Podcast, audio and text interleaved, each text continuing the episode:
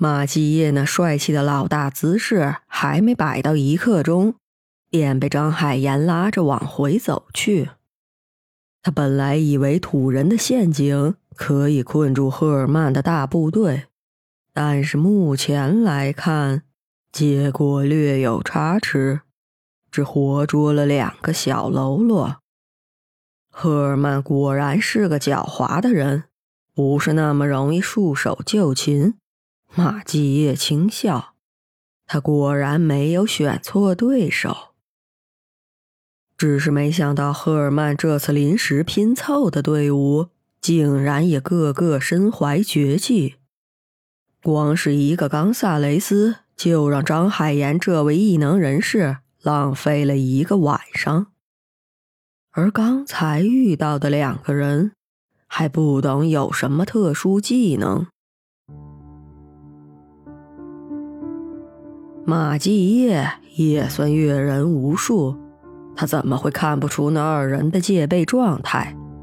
在如此恶劣的生存条件下，依然可以保持战备状态，这的确也算是人才了。马继业之所以选择隐藏身份，是不想让手下的亡魂记得他是谁。虽然这很可能是自欺欺人，张海岩在张家档案馆体系中可能是排名倒数的外派特务，但是在马继业眼里，他就是智勇双全的世外高人。不过马继业还是想看看，对于这种局面，这位异能人士会如何处理。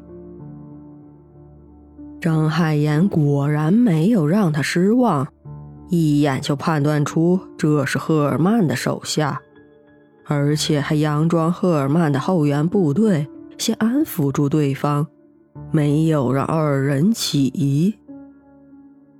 只是他不明白，还没有问出赫尔曼的下落，为什么就急着离开？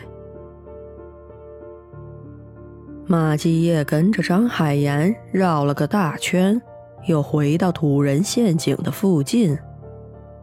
他们隐匿在树叶之间，看着陷阱的方向。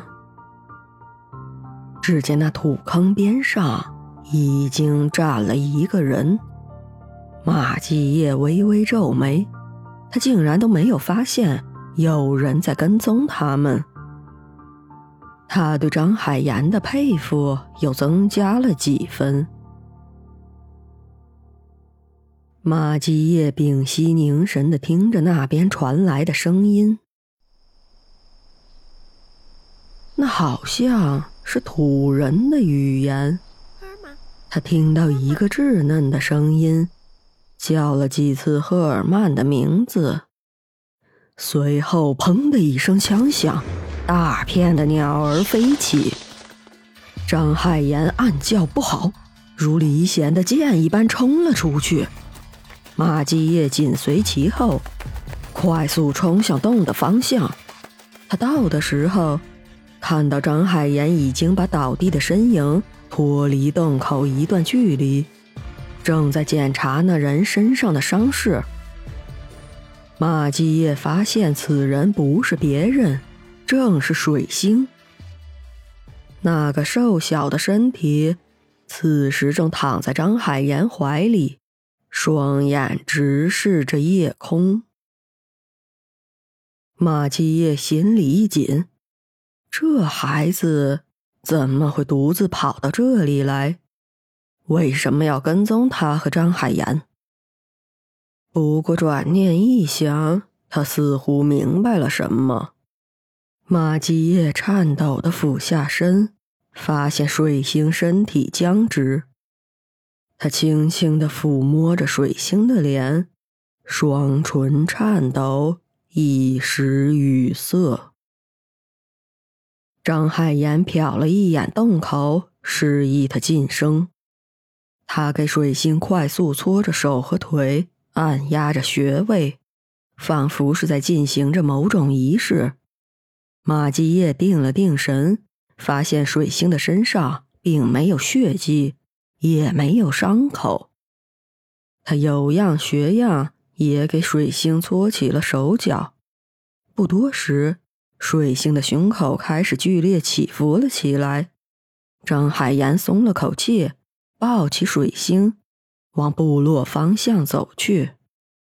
水星的手脚已经可以回弯，只是脊背还僵直，眼神也略显空洞。张海燕轻声叫了他两声，没有反应。看来这孩子是被枪声吓到了，并没有生命危险。马继业放下心来，跟在一旁。他刚才真是过分担心了。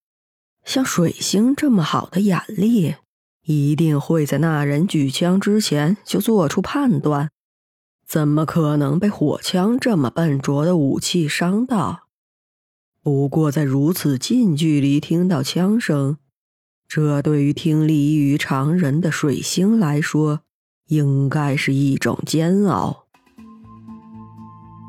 他在雨林里长这么大，应该没有近距离听过如此高分贝的噪声。不懂这种噪声对着孩子的听力是否会有影响？马继业此时有些后怕。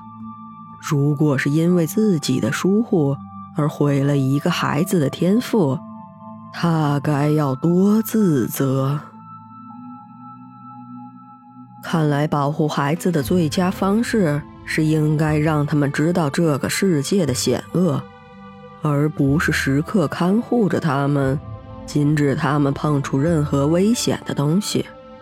马基叶想着，他之前有带过枪进入土人部落，儿时的水星自然对新鲜事物很感兴趣，不过长老们不让他靠近。所以他也没有机会教他枪法。如今以这种方式让一个土人孩子接触到枪支，这许是件残忍的事情。不过好过另一种在战场上的方式。在如今的二十世纪第二次工业革命全球大爆发的时代。那些固步自封的土人部落，不懂还能维系多久？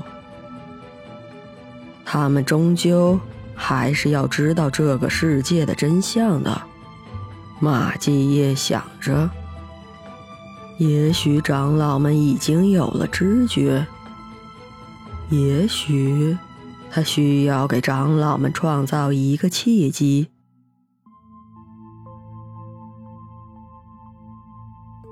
在确认张海岩不会走丢后，马基也回到陷阱洞口查看情况。之前隐匿在角落里的人已经平躺在地上，身边还丢着吹剑。水星的判断方向还是正确的，一个团队里不停叫嚣的那个人必然不是老大。只是水星没有想到。隐匿在暗处观察情况、不出声的那个，也不是赫尔曼。马继业轻笑，真是作茧自缚，装酷装到丢掉性命，他也算达到了人生巅峰。看来这是双方语言不通导致的误伤。马继业没想到水星会如此重感情。甚至不怕被长老处罚而擅自行动。他答应了长老要活捉这些入侵者，如今弄出尸体，不懂无一会不会责怪他。马基业丢下水和食物，仔细询问了赫尔曼等人的去向。他不能让另一个也死掉。另一边的张海岩抱着水星回到土人部落，他也做了马继业的手势，顺利的进入了。巡逻的土人并没有上来围观他怀里的水星，而是继续坚守着自己的岗位。张海岩扬了扬眉，这些土人竟然如此有纪律。这要是在马六甲城里，那些吃瓜群众看到他又有新发现，一定一拥而上，问东问西，然后把他的事迹传遍街头巷尾。郑海岩向着自己的吊脚楼走去，透过火光，他发现自己的屋里正坐着一个身影。张海岩有些纳闷：这么晚了，还有人来拜访自己？他可不记得有什么亲戚也同住在这里。他快步走上楼梯，随着身影慢慢靠近，他的呼吸开始变得急促。他认得这个背影，这。这不就是那晚的神秘女子吗？